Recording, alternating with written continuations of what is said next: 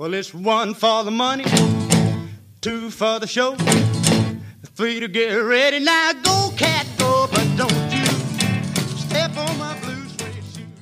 Willkommen zurück zum zweiten Teil unseres Kosop Grand Palace Podcasts über Sam Phillips Biografie, der Mann, der den Rock'n'Roll erfand. Bei mir ist wieder Mix Wiedemann, Mitstreiter bei Kosop Grand Palace und Übersetzer dieser fantastischen Biografie. Mix, grüß dich. Servus, Chris. Der Mann, der den Rock'n'Roller fand, halte ich für einen etwas gewagten Titel, aber doch auch sehr treffend. Ja, definitiv gewagt und letztendlich aber auch zutreffend, wie ich meine. Selbst Guralnik hat am Anfang geschrieben, dass er lange überlegt hat, ob er sich sowas Pompöses als Titel leisten kann, aber wie er Sam kannte, hat er gedacht, naja, na klar, Sam wäre der Erste gewesen, der sich breitbeinig hingestellt hätte und gesagt hätte, klar, Mann, ich bin der Erfinder des Rock'n'Roll. Andererseits hätte er fünf Minuten später wahrscheinlich vehement widersprochen und das ist typisch Sam, voller Widersprüchlichkeiten. Der Mann, der den Rock'n'Roller fand. Bei Sam Phillips liefen sicher alle Fäden zusammen und insofern ähm, trifft's der Titel, denn es ist unklar, was aus Elvis Presley geworden wäre oder aus Roy Orbison oder aus Johnny Cash, wenn sie eben nicht bei Sam Phillips hätten ihre ersten Platten machen können und sozusagen mit ihm zusammen wachsen hätten können.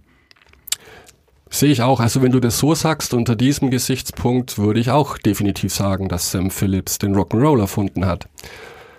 Das klingt zwar bizarr, denn so ein Musikstil hat sich sicherlich über Jahrzehnte hinweg entwickelt und kam dann irgendwann mal zur Vollendung. Aber es ist so, ja, bei Sam liefen alle Fäden zusammen und er hat all seine Künstler letztendlich auf die Erfolgsspur gebracht. Und ich würde sogar so weit gehen und zu sagen, Sam Phillips war der erste Produzent also noch weit bevor es diesen, diese Berufsbezeichnung überhaupt gab. Wie meinst du das? Was hat er denn anders gemacht als andere Studiobetreiber oder Labelbetreiber vor ihm? Naja, man muss sich nur mal so eine Aufnahmesession anhören. Ähm, wenn die Musiker, die zu ihm gekommen sind und ihre Songs tatsächlich dann so aufgenommen hätten, wie sie sie geplant hätten, hatten, dann wäre was ganz anderes dabei rausgekommen. Sam hatte einfach die Gabe zu erkennen, dieser Song spricht mich auf eine besondere Weise an, der hat irgendwas. Und dann hat Sam begonnen, eben teilweise das Tempo zu ändern, äh, die Tonart. Gab anderen Musikern andere Instrumente, hat die ganzen Songs komplett umgeschmissen. Und deswegen ist es auch sehr spannend, sich mal so die Outtakes anzuhören. Und das sind aber typische Produzentenarbeiten, glaube ich, so wie man sie heute versteht. Und letztendlich hat sich's gelost. Da kamen einige wirklich große Hits dabei rüber. Okay, du lobst, lobst Sam Phillips über den Klee. Ähm, ich bin allerdings auch der Ansicht, dass alles mehr oder weniger bei ihm mit einem Zufall begonnen hat. Du hast ein, hm. ja, okay, okay. Du hast ein paar Passagen aus dem Buch rausgesucht für die heutige Sendung. Wir hatten es letztes Mal schon angekündigt und es wird sich eben gerade am Anfang, denke ich, schon auch noch zeigen, dass es auch hätte ganz anders laufen können, wenn nur ein paar kleine Stellschrauben in seinem Leben ähm, anders gelaufen wären. Ja klar, das stimmt. Aber das trifft natürlich auf das Leben von jedem Menschen zu. Wenn sich ein bisschen was ändert, kann sich im Ergebnis ganz viel ändern. Ähm, was mir sehr wichtig ist, bevor wir auf Sam Phillips, den Hit-Produzenten, kommen, ist mal auf den Hintergrund von Sam Phillips zu schauen. Ähm, der Weg nämlich zu Sun Records war jetzt nicht so geradlinig, wie man vielleicht glauben könnte. Und dass es überhaupt so weit gekommen ist, dass ein einzelner Mensch Stars wie Roy Orbison, Jerry Lee Lewis, Elvis Presley, Carl Perkins auf den Weg gebracht hat, ist sicherlich, wie du jetzt schon gesagt hast, zum Teil zumindest Zufall, aber liegt sicherlich auch in der Philosophie und in der Weltanschauung von Sam Phillips begründet. Und da spielen einige Dinge zusammen. Also, zum einen würde ich sagen, dass Sam schon ein komischer Typ war, jetzt ganz salopp ausgedrückt. Also sehr eigentümlich und speziell, aber ich glaube, das kennt man von vielen kreativen Menschen. Und bei Sam war das schon in der Kindheit so. Er hat immer wieder gesagt, ich wollte schon als Kind anders sein als alle anderen. Und das hat er zum Beispiel ausgedrückt, indem er während seiner Schulzeit schon Krawatte und Sakko getragen hat. Und immer Sandalen im Sommer und wie Winter. Also das ist jetzt nicht sehr modebewusst, würde ich sagen. Ähm, und dann muss man natürlich neben diesen persönlichen Eigenheiten, die er hatte, auch auf die gesamtgesellschaftliche Situation mal schauen.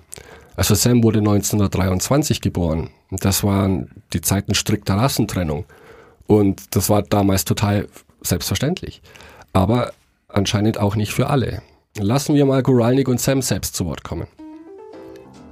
Selbst während er arbeitete Und es gab nur wenige Zeiten, in denen er das nicht tat, war er wachsam, hörte zu und beobachtete.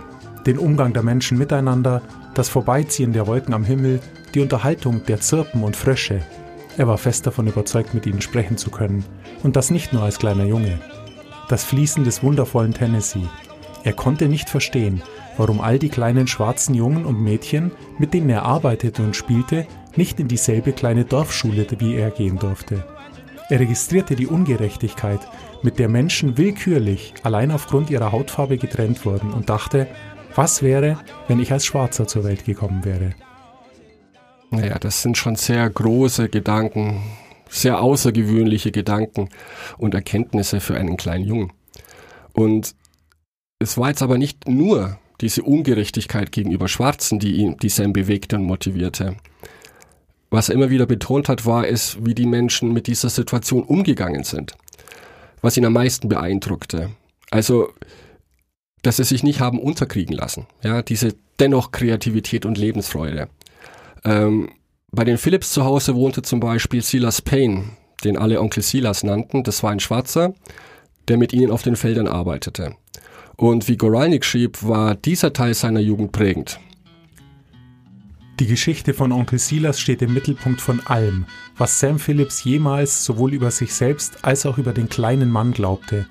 In jener äußerst ungewöhnlichen Geschichte, die der Leitstern seines Lebens werden sollte. Es war nicht Mitgefühl mit der Notlage dieses alten Mannes, das ihn zu Silas Payne zog. Weit davon entfernt insistierte Sam Phillips immer. Vielmehr war es Bewunderung für jene Eigenschaft der Vorstellungskraft, Kreativität und unbezwingbaren Entschlossenheit, die er zum ersten Mal in den schwarzen Feldarbeitern auf der Farm seines Vaters bemerkt hatte. Dies und die Art emotionaler Freiheit, bedingungsloser Großzügigkeit und Hilfsbereitschaft, die er selbst so gerne erreichen wollte. Wow. Ja, und wir werden sehen, ob Sam Phillips das tatsächlich erreicht hat. Und ein dritter Punkt, den ich jetzt noch anschneiden möchte, ein ganz wichtiger Aspekt in Sams, Sams Leben, war seine Idee, sein Traum, seine Vorstellung, wenn auch vielleicht irrational, von Memphis. Von Memphis und der Beale Street, dem Vergnügungszentrum der Schwarzen. Also Sam war 1939 zum ersten Mal nach Memphis gekommen und hat sich die Beale Street angeschaut. Und dieses Erlebnis hat im Nachhinein betrachtet wahrscheinlich mit den entscheidendsten Einfluss auf Sams weiteres Leben und sein ganzes kreatives Schaffen. Lassen wir doch nochmal Sam mit den Worten von Chris Huber noch einmal selbst zu Wort kommen. Nun, ich hatte mein ganzes Leben lang von der Beale Street gehört, habe mir vorgestellt, wie sie wohl wäre. Ich konnte es kaum erwarten.